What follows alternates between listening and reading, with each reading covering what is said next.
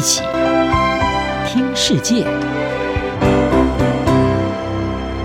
欢迎来到一起听世界，请听一下中央广播电台的国际专题报道。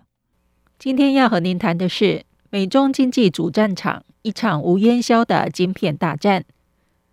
世界两大经济体美国和中国的晶片大战，从美国总统拜登去年八月签署晶片法案后，就已经全面开战。这项法案旨在强化科学研究，提高对中国的竞争力。拜登形容这项法案将会协助美国赢得二十一世纪的经济竞争。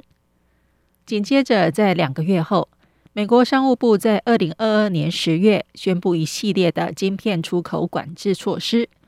未来，美国企业除非获得许可，否则不得出口先进晶片和相关的制造设备到中国。这使得企业实际上无法将含有美国技术的晶片、晶片制造设备以及软体卖到中国。对于急需先进技术的中国晶片业来说，这是在高通膨、地缘政治和疫情等风险夹击下遭受到的一记重击。中国媒体泰媒体 APP 今年二月指出，在二零二二年被注销的中国晶片企业多达五千七百四十六家。比二零二一年大幅增加了百分之六十八。美国在这场晶片大战中接连出击，主要是出于国安与政治的考量。美国忧心中国将这些先进半导体用来强化军事与情报系统，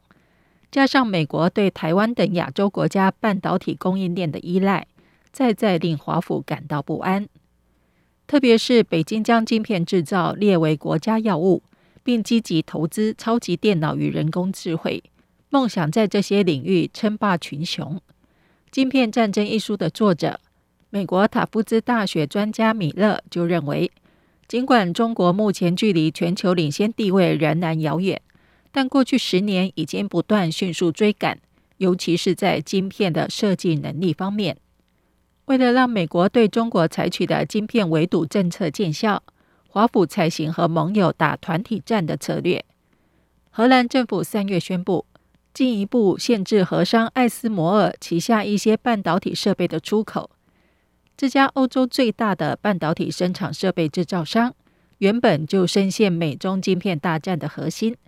早在二零一九年就配合美国，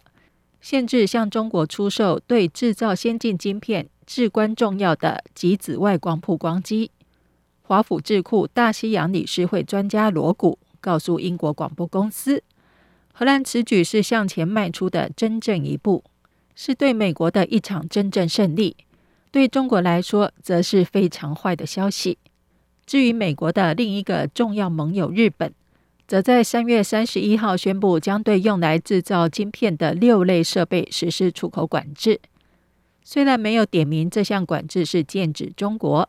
但显然是配合美方的政策形式，